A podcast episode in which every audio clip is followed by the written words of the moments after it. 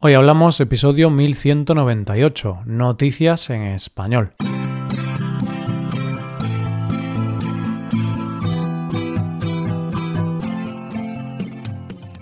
Bienvenido a Hoy Hablamos, el podcast para aprender español cada día. Si quieres ver la transcripción completa, las explicaciones y los ejercicios interactivos de este episodio, visita nuestra web hoyhablamos.com. Hazte suscriptor premium para acceder a todo ese contenido. Hola, oyente, ¿cómo estás? Ser feliz tiene un precio y por eso septiembre es un mes donde pagamos duro la felicidad que hemos vivido en verano. Es el mes donde todo nos cuesta un esfuerzo doble. Así que no te voy a entretener más y vamos con las noticias de hoy. Empezaremos con la historia de un hombre que hizo de los libros sus mejores amigos. Seguiremos con un hombre que ha llevado su sueño al límite y terminaremos con un hombre que ha venido del futuro. Hoy hablamos de noticias en español.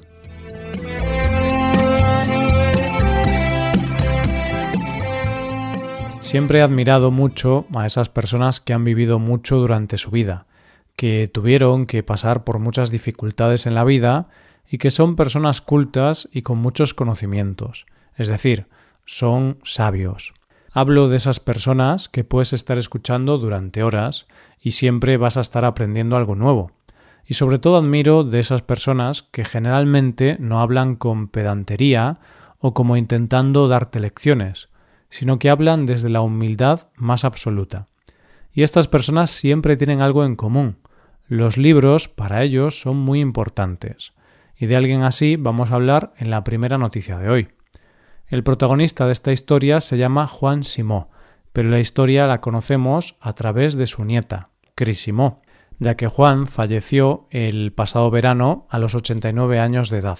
La historia que cuenta Chris a través de Twitter empieza, como toda gran historia, con algo que casi podríamos llamar una anécdota, para contar lo que realmente quiere contar, la historia de la vida de su abuelo. Y es que lo primero que nos cuenta Chris de su abuelo es que él, cada año, desde que ella aprendió a leer, tenía la maravillosa costumbre de regalarle un libro, cosa que hizo hasta después de muerto, ya que antes de morir le compró el último libro que le regalaría por su cumpleaños. Y aquí tengo que decir que me parece una idea fantástica. De hecho, a mí me gusta mucho regalar libros. Y ese es el punto de partida para contar la historia de Juan, que como dice Chris es la historia de un hombre increíble que vivió de una forma única y que hizo de los libros sus mejores amigos porque Juan no lo tuvo fácil de pequeño, ya que su padre, Rafael, tenía una academia en Alcoy, Alicante, que se llamaba Academia Simó, y en la que él mismo era profesor. Esto no es nada extraordinario, pero sí lo es el hecho de que consiguiera mantenerla abierta durante la guerra civil y la posguerra. Evidentemente, esto lo consiguió porque tenía contactos y recibió ayuda de los dos bandos. Esto no estaba muy bien visto en la localidad, por lo que Rafael tomó la decisión de confinarse en su casa, cosa que afectó también a su hijo, que es el protagonista de la historia, Juan. ¿Y qué hizo Juan?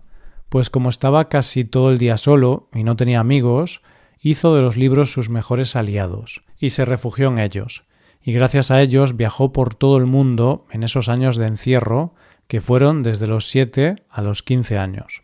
Años más tarde se licenció en químicas, pero estudió por su cuenta, porque tenía que seguir dando clases en la academia familiar.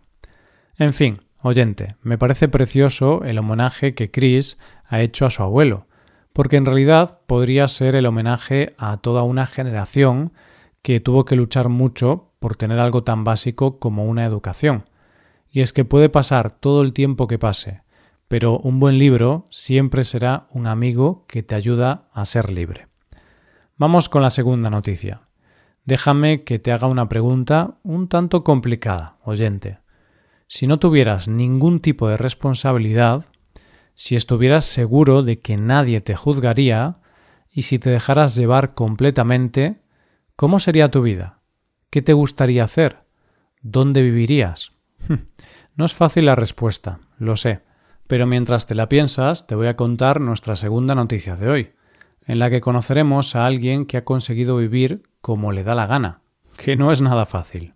Nicolás Gentile es un hombre italiano de 37 años, con mujer e hijos, que en el año 2018 dejó su trabajo como pastelero y se trasladó a Bucchianico, que es un pequeño pueblo de la región italiana llamada Abruzzos.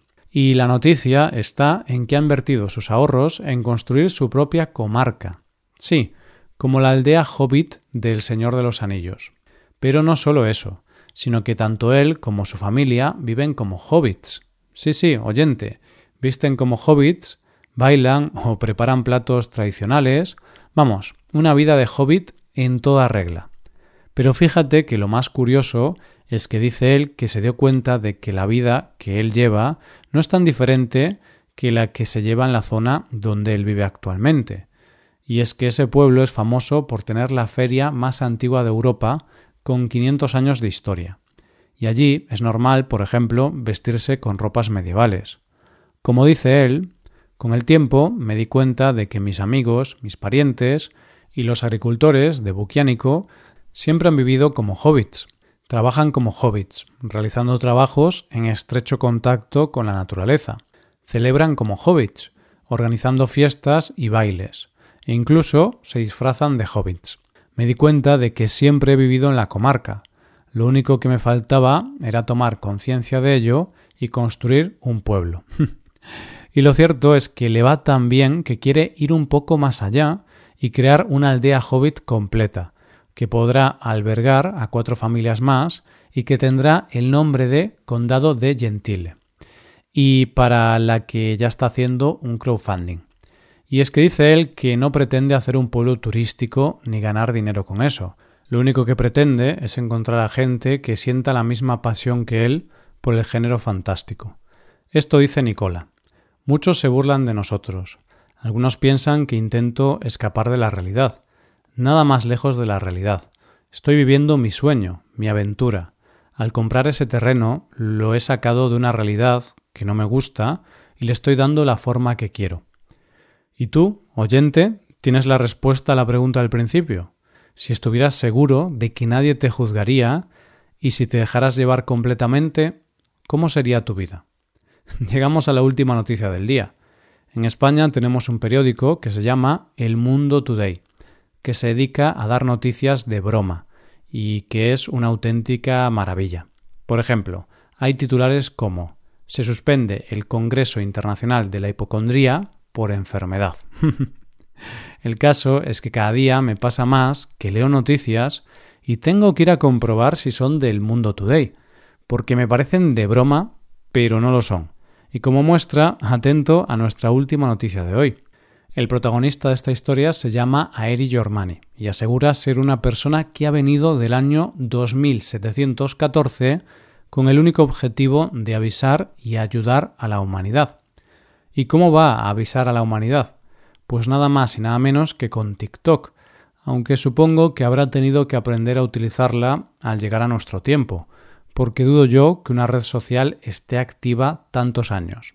Pero bueno, el hombre asegura en un vídeo que es un viajero del tiempo y que viene a alertar al mundo de que tres, en concreto tres catástrofes naturales, están por venir en los próximos tiempos y él está aquí como salvador del mundo para avisar. Este hombre anunció tres catástrofes, y ya te adelanto que ninguna de las tres se han cumplido.